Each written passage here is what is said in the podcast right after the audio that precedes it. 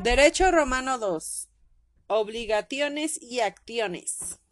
La relación obligacional se da entre un acreedor, creditor, que puede reclamar y en un deudor, debitor, que debe cumplir una deuda. La consideración de la acción, es decir, de la posición del acreedor, es la principal.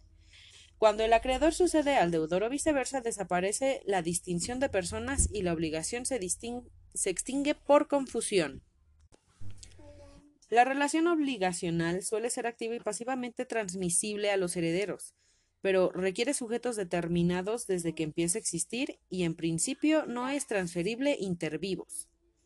La obligatio propter rem ambulatoria es una categoría moderna y no romana se utiliza por una serie de relaciones en las que la persona del deudor viene determinada por el hecho de la tenencia de una cosa. Por ejemplo, en caso de la adquisición del esclavo causante de responsabilidad noxal, o de fondo enfitéutico, o de cosa enajenada por metus, etc. Iusad rem, derecho de cosa. Es la obligatio propter rem, desde la primera etapa clásica se utiliza el término obligatio para designar la relación de deuda debitum según el derecho civil, es decir, la reclamable por una acción en la que se invoca un deber por derecho civil con el término técnico oporteré. Remarco, oporteré es la definición del deber jurídico que puede ser reclamable en el derecho civil romano de aquella época.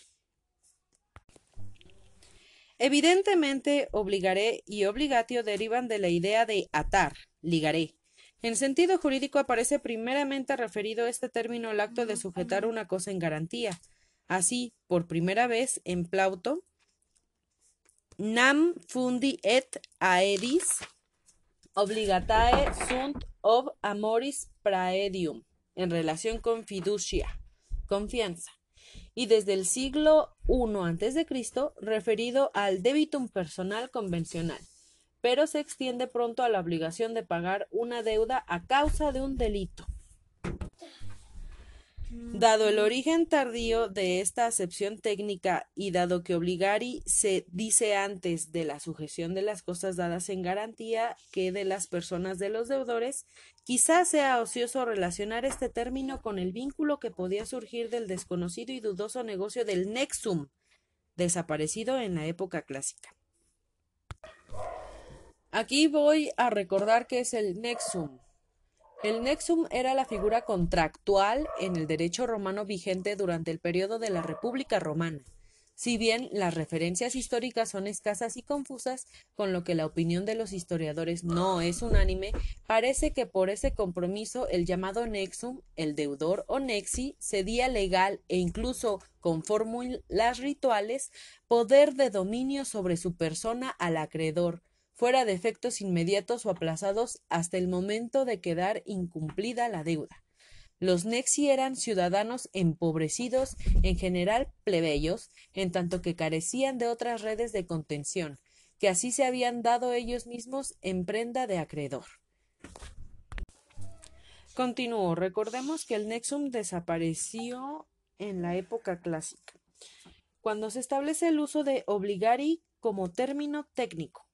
La correlación clásica de obligatio y debitum excluye también las discusiones quizás interesantes para el sistema arcaico de garantes acerca de la posible separación de ambos aspectos, haftum y schuld, en el planteamiento del derecho germánico.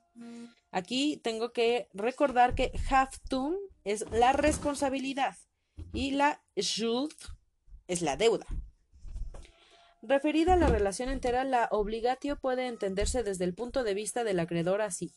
Adquiere obligatione, quiere decir hacerse acreedor y no deudor.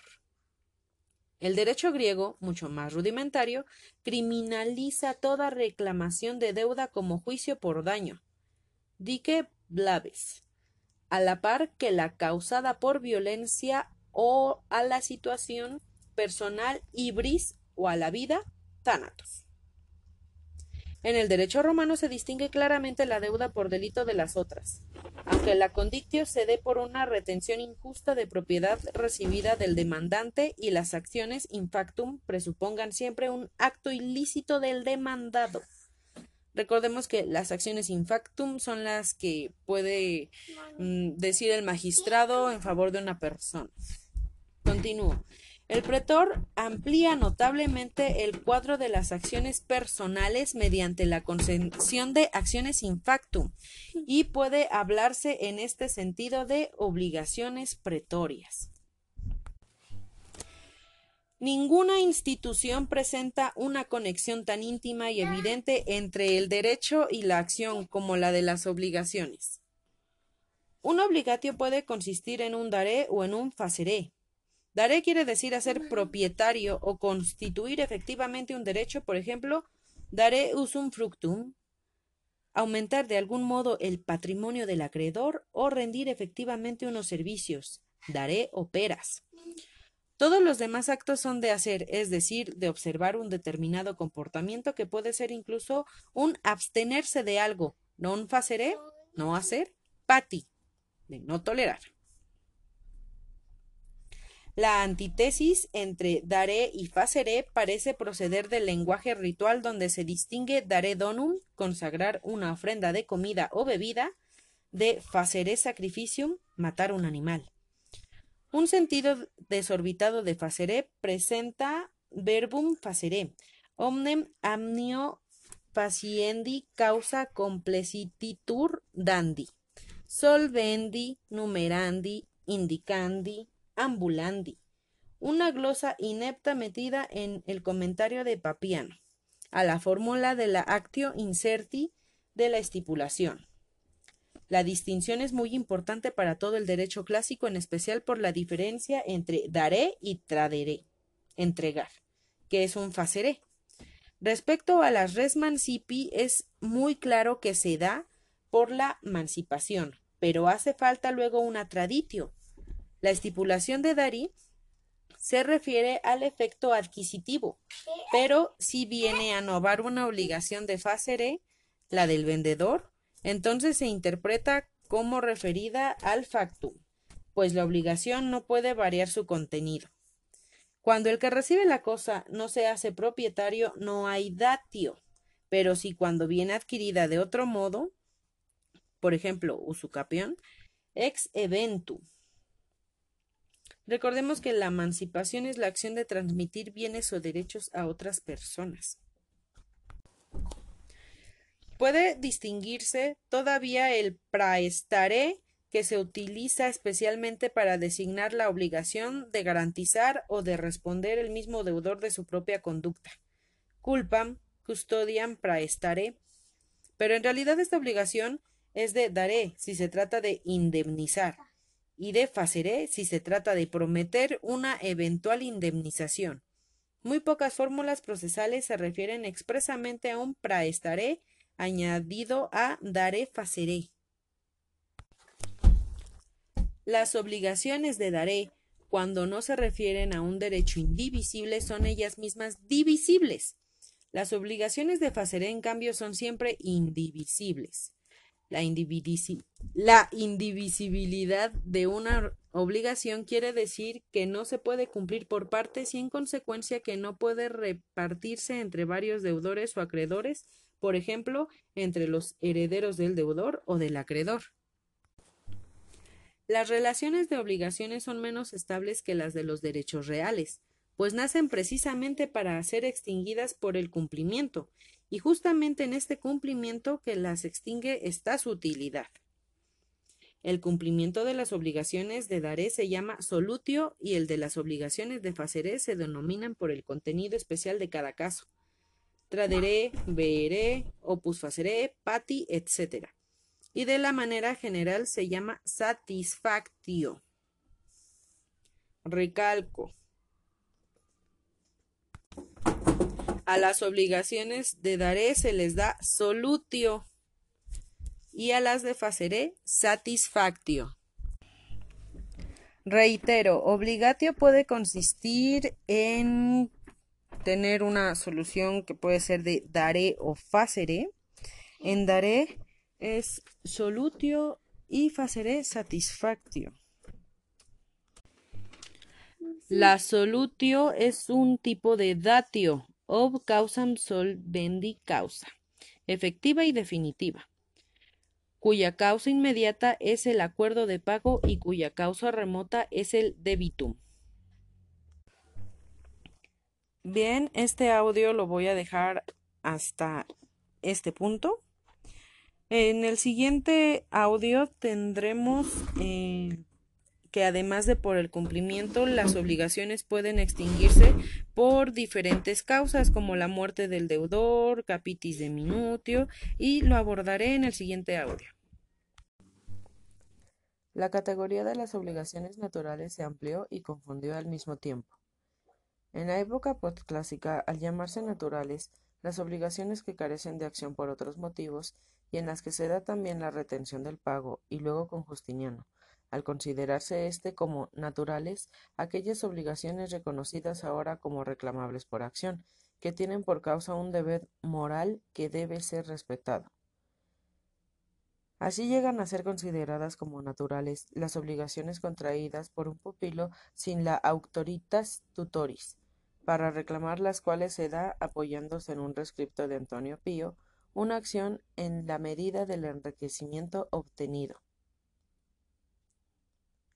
Desaparecida la esclavitud y la patria potestad, se hubiera podido esperar la desaparición de la categoría de las obligaciones naturales, pero ha tenido una increíble vitalidad en la doctrina para calificar las deudas de honor. Típica es, en este sentido, la calificación de las deudas de juego ilícito, cuyo pago no se puede exigir, pero una vez hecho es irrepetible. En el derecho romano, esta retención del pago se debe a que la causa del pago es ilícita para las dos partes y no cabe acción para repetir el pago, sino que melior condictio et possidentis. En el derecho romano se consideran las deudas de juego como deudas de honor. En derecho romano, el juego de azar estaba moralmente desacreditado. Las apuestas estaban prohibidas, a excepción de las de juegos deportivos o las que no excedieran del precio de la consumición. Aquí me gustaría aclarar que la consumición se refiere al acto de consumar una vez ejercida la acción en juicio, ésta se consume y no se puede volver a intentar. Que incluso a nuestros días no te pueden acusar en juicio por un mismo delito. Y se daba una acción contra el padre o dueño del ganador que cobró, para recuperar lo pagado, así como una condictio para recuperar ellos lo perdido y pagado por el hijo o esclavo. Si el que ganó y cobró es a su vez hijo o esclavo, la acción se da de peculio, Aquí hay que comentar que la acción de peculio es la acción honoraria por la que el damnificado por un negocio fraudulento realizado con un filifamilias o un alieni juris es indemnizado mediante el peculio del citado fili. El peculio es una masa o conjunto de bienes del patrimonio. Incluso se puede dar insolidum, Insolidum es mm, una obligación cuando existen varios acreedores y un solo deudor, y activa o pasivamente a un mismo tiempo cuando intervienen varios acreedores y varios deudores, alguno de las dos. Pero causa cognita y como utilis contra el padre del hijo emancipado o contra el patrono del liberto que cobraron lo ganado, por haberse beneficiado aquellos de la ganancia ilícita. Aquí la causa cognitia. El cognitio o cognitia es el poder con que se haya investido un magistrado. Y utilis es mm, cómo acomoda o adapta un caso para la acción que no estaba prevista, eh, ya que el magistrado tiene esa facultad esa jurisprudencia en un caso que no estaba previsto por su ley positiva. Los delitos de hurto, daños y lesiones cometidos en perjuicio del empresario de la casa de juego quedaban sin acción. Se excluye la responsabilidad por evicción en las ventas hechas para poder apostar en juego. El derecho clásico presenta una serie variada de acciones civiles para exigir el cumplimiento de las obligaciones. Las acciones para exigir un obligatio derivan remotamente de la manus iniectio, prototipo de las acciones in personam, así como las legis actio per sacramentum in rem es el prototipo de las acciones reales. Más directamente, la acción correspondiente a una obligación de dare certum, en la medida en que no se funda en una damnatio, procede de las legis actio per condictionem, las que corresponden a una obligación de incertum, en la medida en que no se funda en un delictum, procede de la legis actio per iudicis arbitrive postulationem. Aquí me gustaría reiterar un poco más leve la, el párrafo citado. El derecho clásico presenta una serie variada de acciones civiles para exigir el cumplimiento de las obligaciones. Las acciones para exigir un obligatio, que recordemos que esa acción es el oporteré, derivan remotamente de la manus iniectio. La manus iniectio era el símbolo de poner la mano encima de una persona como muestra de apoderamiento. Fue prototipo de las acciones in personam, así como las legis actio per sacramentum in rem es el prototipo de las acciones reales, el acto de traspasar los bienes como en una mancipio, en un tratare, eran honorarias y eran solemnes, aunque orales, meramente orales. Más directamente la acción correspondiente a una obligación de dare certum en la medida en que no se fundaba en una damnatio. Damnatio es una declaración jurada de un ciudadano romano en virtud de la cual se le impondría una obligación. Esta procede de la actio per condictione, la que corresponde a una obligación de incertum, en la medida en que no se funda en un delito procede de las actio per iudis arbitrive postulatione. Me gustaría mencionar cuatro condictio que me he encontrado. 1. Condictio indebiti, que alude a la pretensión fundada en el pago por error de una deuda existente. 2. Condictio ob causam datorum. Se daba en razón de un resultado y cuando éste no se producía. 3. Condictio of turpem vel injustam causam. Se daba en razón por una adquisición viciada por causa inmoral o ilícita. 4. Condictio of causam finitas, equiparable a la condictio sine causa. Ambas se daban para los casos en que la causa había dejado de existir o nunca había existido. Se pueden distinguir las siguientes clases de acciones civiles. A. Las acciones penales. 1. De hurto, actio furti. 2. Daño causado, actio legis aquilae y similares. 3. De pauperie. 4. De tu pecoris. 5. De tigno iucto. 6 actio rationibus distraendis. 7. El judicium de moribus. Y aún habría que agregar aquí, por su probable origen penal, 8. La actio autoritatis. B. La actio noxalis contra el que reconoce tener potestad sobre el autor de un delito. C. Las acciones no penales pero con litis crescencia. 1. Judicati, 2. De pensi, 3. De modo agri y 4. Ex testamento. D. La acción de debitum certum sin indicación de causa. Actio certi abstracta, que conserva el nombre de condictio cuando se funda en una datio que obliga a restituir. E. La actio incerti fundada en una stipulatio incerti o negocio análogo, incluyendo la actio operarum liberti. F. Las acciones bona fidei bien sean uno las acciones contractuales que se refieren propiamente a un oportere ex fine boda. Recordemos que las acciones contractuales son de contratos. Bien. 2. Su precursora la actio fiduciae, de confianza. Bien, otras acciones no contractuales ex fide bona, como es la actio tutelae o referidas a quod melius aequius, como 4. La actio rei uxoriae. Este cuadro de acciones civiles se completa con una larga serie de acciones in factum. Estas acciones surgen desde principios del siglo I a.C., como recurso para la represión de conductas dolosas. La mayoría de ellas tienen carácter penal, pero algunas llegan a aproximarse a las acciones crediticias o a las contractuales, y en algún caso dan ocasión a la creación de una acción ex fidebona. En todo caso, siempre conservan algo de su originario carácter delictual, sancionan una conducta inconveniente más que el incumplimiento de una obligación convencional. No siempre se trataba de relaciones que no estuvieran ya protegidas por acciones civiles, pues a veces las acciones pretorias vienen a desplazar antiguas legislaciones que parecían inadecuadas. Bueno, aquí hay que remarcar que las acciones in factum eran ordenadas por el pretor o magistrado.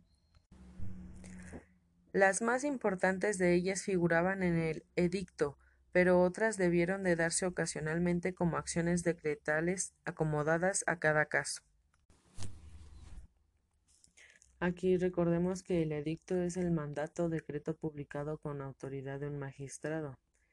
Eh, este concepto es romano y los pretores eran los principales emisores de edictos. Recalco que un edicto o el origen del edicto es romano, ya que podemos ver en, en muchas historias medievales que se siguió utilizando posteriormente el edicto del rey.